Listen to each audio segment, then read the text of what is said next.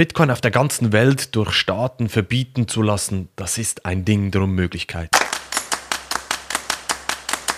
Hallo und herzlich willkommen zu einer neuen Podcast-Folge von Bitcoin nutzen und profitieren. Heute Mythos Monday Tag. Einmal im Monat geht es um Mythen rund ums Thema Bitcoin. Heute widme ich, dem, widme ich mich dem Punkt, die Staaten werden Bitcoin verbieten. Die Staaten werden Kryptowährungen und Bitcoin sicher nicht zulassen. Das sind immer die Argumente, die man wieder hört. Und heute geht es um dieses Thema. Schau, wenn wir in den letzten Wochen, Monaten zurückschauen in den Medien, da hat es immer wieder geheißen, ja, Bitcoin ist verboten worden, in China das gefühlte hundertste Mal, Indien, die Türkei und so weiter und so fort. Am Schluss krebsen diese Länder immer wieder zurück. Das hat auch einen ganz spezifischen Grund. Äh, das würde hier die Podcast-Folge sprengen, aber Schauen wir mal an, was ein Staat machen kann. Da musst du ganz klar unterscheiden zwischen zwei Ansichten. Die eine ist die technische Sicht. Wenn ein Staat technisch gesprochen Bitcoin verbieten möchte, dann müsste ein Staat oder generell die ganze Welt koordiniert das Internet abschalten, Internet zensurieren oder koordiniert weltweit Strom abschalten, weil wenn es irgendein Land nicht mitmacht, dann würde das Bitcoin-Netzwerk halt in diesem Land, die Full Nodes und so weiter, in diesem Land halt weiterlaufen. Das heißt, es müsste koordiniert weltweit passieren. Und das musst du dir jetzt für dich persönlich mal überlegen, ist das wirklich möglich? Kannst du nur mal überlegen, die EU schafft es ja meistens nicht mal alle Länder an einen Tisch zu kriegen und an einem Strang zu ziehen. In der Schweiz sind es die Kantone. Das heißt, du hast immer diese Vielfältigkeit. Und wenn du das auf die ganze Welt überstülpst, wird es sehr, sehr schwierig, dass weltweit koordiniert Internet oder Strom abgeschaltet wird. Und falls das passieren würde, glaube ich, haben wir ganz andere Probleme, als uns um Bitcoin zu kümmern. Hätten wir Anarchie auf dieser Welt. Aber es ist ein anderes Thema. Das heißt, technisch gesprochen, aus meiner Sicht ein Ding der Möglichkeit, dass ein Staat oder Staaten Bitcoin verbieten können. Die andere Sicht ist natürlich die monetäre Sicht. Was ein Staat machen kann, sind die Schnittstellen zu Börsen regulieren. Das heißt, wenn du Euro, Schweizer Franken nutzt, um auf einer Börse Bitcoin zu kaufen, da kann man natürlich gewisse Regulierung einführen. Man kann auch Zusatzsteuern auf Bitcoin erheben. Hat es in der Vergangenheit immer wieder gegeben, auf verschiedene Assetklassen, Sondersteuern und so weiter. Das kann ein Staat natürlich machen, auch auf Bitcoin bezogen, ganz klar. Was ein Staat auch machen kann, soziale Spannung schüren. Man sieht es auch jetzt in der Corona-Phase, da wird da sehr hart diskutiert, also die Ungeimpften versus die, Un also die Geimpften gegenüber den Ungeimpften. Ich möchte dieses Thema hier nicht vertiefen, aber solche soziale Spannungen kann natürlich ein Staat schüren im Sinne von, wenn du Bitcoin besitzt, dann bist du ein schlechter Mensch und so weiter und so fort. Das kann natürlich ein Staat machen, aber ganz wichtig für dich zu unterscheiden, technisch gesprochen aus meiner Sicht ein Ding der Unmöglichkeit, monetär, ja, da hat ein Staat gewisse Möglichkeiten. Man hört dann auch immer wieder, die USA, die werden das nie zulassen, weil der US-Dollar die Leitwährung ist. Ja, das stimmt. US-Dollar, glaube ich, das hast du sicherlich auch mitbekommen, ist die Leitwährung schlechthin. Und die USA ist ja auch so stark, weil sie eben den Dollar schlussendlich auch kontrollieren. Ich habe mal einen Post abgesetzt auf LinkedIn, dass ich das ein bisschen anders sehe, als es in den Medien dargestellt wird. Aus meiner Sicht nutzen die USA die Chancen extrem gut, was Bitcoin anbelangt. Wenn du mal hinter die Kulissen schaust, was alles passiert, da hast du große Investoren, große Firmen, die in Bitcoin investieren. Tesla zum Beispiel, MicroStrategy. Du hast Persönlichkeiten wie Tim Cook, CEO von Apple, der sich öffentlich dazu äußert.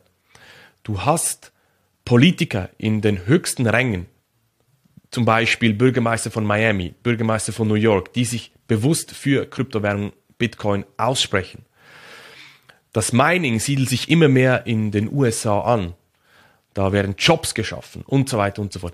Das heißt, wenn du alles das zusammennimmst, ist aus meiner Sicht eher die Situation so, dass sich die USA ganz klar positioniert und sie sich auch überlegen, wie sie strategisch Bitcoin nutzen werden in Zukunft. Das ist meine These, wollte ich dir hier einfach so mitgeben.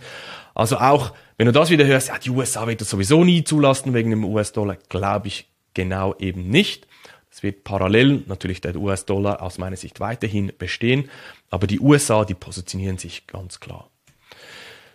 Ich möchte noch mal auf den Punkt eingehen, dass wenn ein Staat wie jetzt China, Indien und so weiter Bitcoin für eine kurze Zeit verbieten, dann gibt es noch so viele andere Länder auf der ganzen Welt, die schlussendlich Bitcoin zulassen. Wie gesagt, dieses weltweite koordinierte Strom abschalten und Internet abschalten, das wird aus meiner Sicht nicht passieren. Und es gibt da auch schöne Karten. Was da jetzt auf YouTube bist, kannst du da, siehst du das ja sehr, sehr schön. Da gibt es verschiedene äh, Darstellungen, dass eigentlich auf der ganzen Welt die Mehrheit eigentlich auch Bitcoin zulässt und auch akzeptiert, dass man in Bitcoin handelt oder Bitcoin nutzt. Und ich glaube nicht, dass sich das in der Zukunft verändern wird, eher zum Positiven, dass immer mehr Länder Bitcoin zulassen und die Chancen von Bitcoin sehen.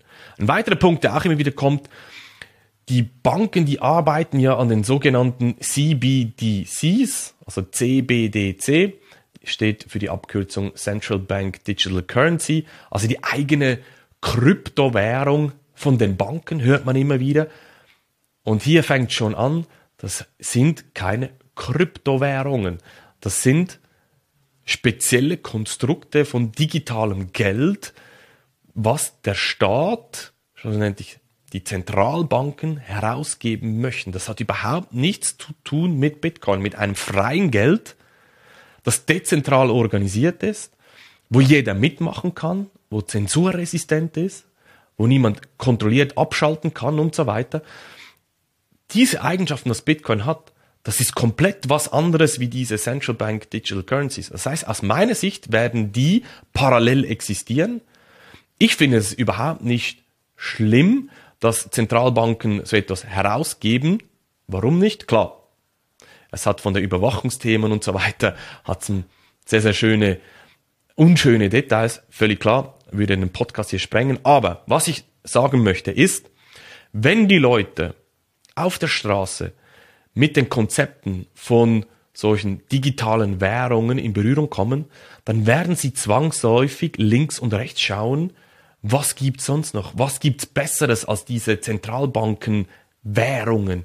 Wo, wo, welches Problem löst ein anderes Geldsystem für mich? Und dann werden sie aus meiner Sicht zwangsläufig zu Bitcoin kommen. Das heißt, wenn solche Zentralbanken ähm, Währungen aufs Tapet kommen, dann glaube ich, aus meiner Sicht ist meine These, wird Bitcoin nur davon profitieren, weil die Leute den Mehrwert von Bitcoin sehen, wie man in Bitcoin sparen kann, was Bitcoin ihnen bringt, welche Probleme Bitcoin löst und so weiter und so fort.